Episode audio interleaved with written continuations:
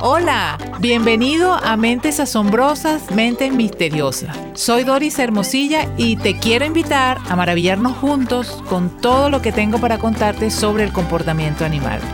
Nunca verás a los animales de la misma forma después de escuchar cada uno de estos episodios. Sin más demora, comencemos. La memoria de los elefantes no es una leyenda y tampoco un mito.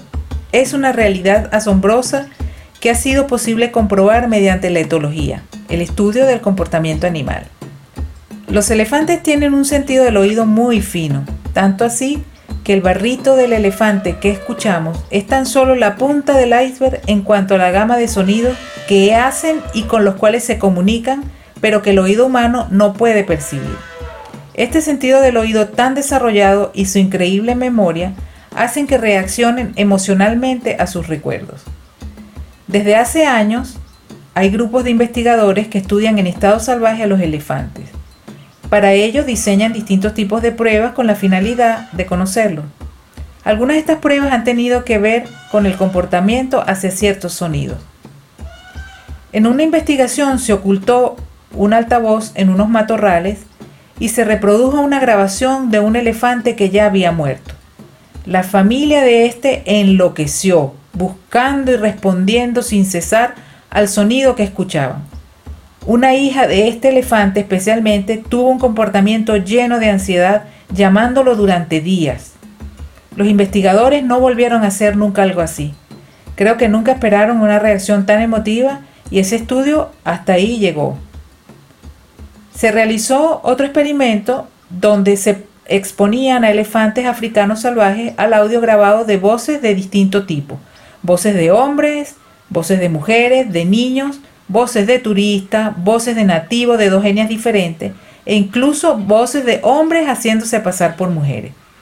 Los animales mostraron más miedo cuando escucharon las voces de los hombres adultos de la tribu Masai, no siendo así cuando escucharon a los hombres de la tribu Kamba ni cuando escucharon voces de mujeres y niños de cualquiera de las tribus. Esta diferencia puede entenderse ya que la tribu Masai tiene una relación más conflictiva con los elefantes debido a que eventualmente comparten terreno con ellos por su actividad ganadera. Cuando los elefantes escuchaban las voces del hombre haciéndose pasar por mujeres, enseguida las reconocían, comportándose en forma alerta, listos para la defensa. Serán elefantes pero no tontos. Otros estudios han demostrado que los elefantes responden con miedo al olor e incluso al color rojo de la ropa masai. Si le das un aventón en tu auto a un hombre masai, los elefantes lo detectan enseguida y se comportan con mucha cautela, escuchando y olfateando.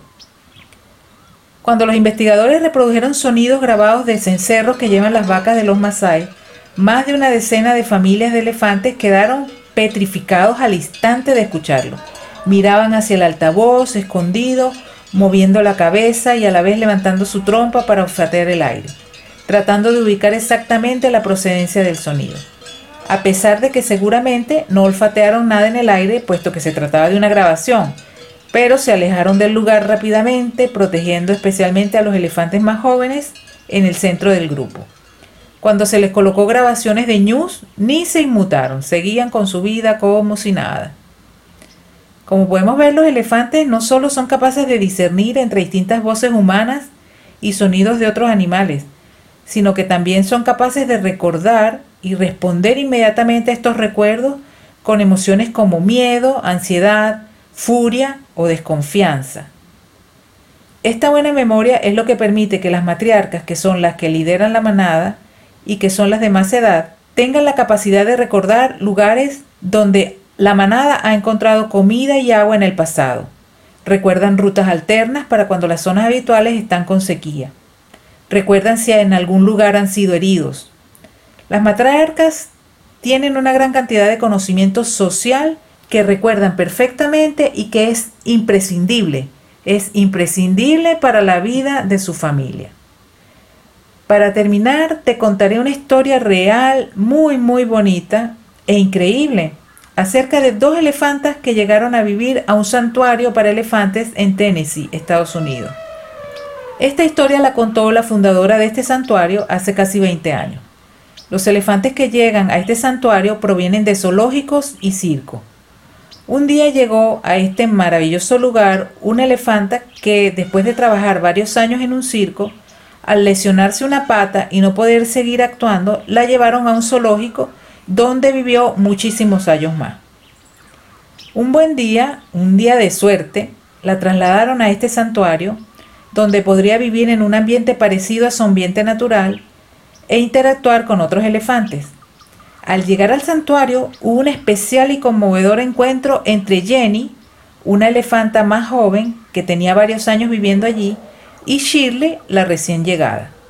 Fue un encuentro muy intenso, con euforia de parte de las dos, se tocaban mutuamente con las trompas, barritaban sin cesar, demostrando alegría y tocándose las cicatrices que cada una tenía. Esto llamó poderosamente la atención de todas las personas encargadas del lugar. La fundadora solo tuvo que investigar un poco acerca de la procedencia de Shirley para descubrir que ambas elefantas habían pasado un periodo juntas en el circo 23 años atrás. Jenny era apenas una cría de elefante en ese entonces.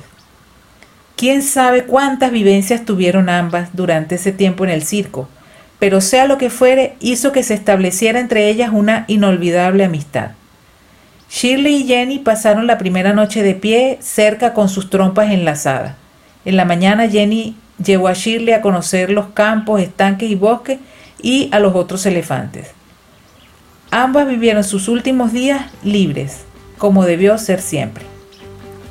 Esto ha sido todo por hoy.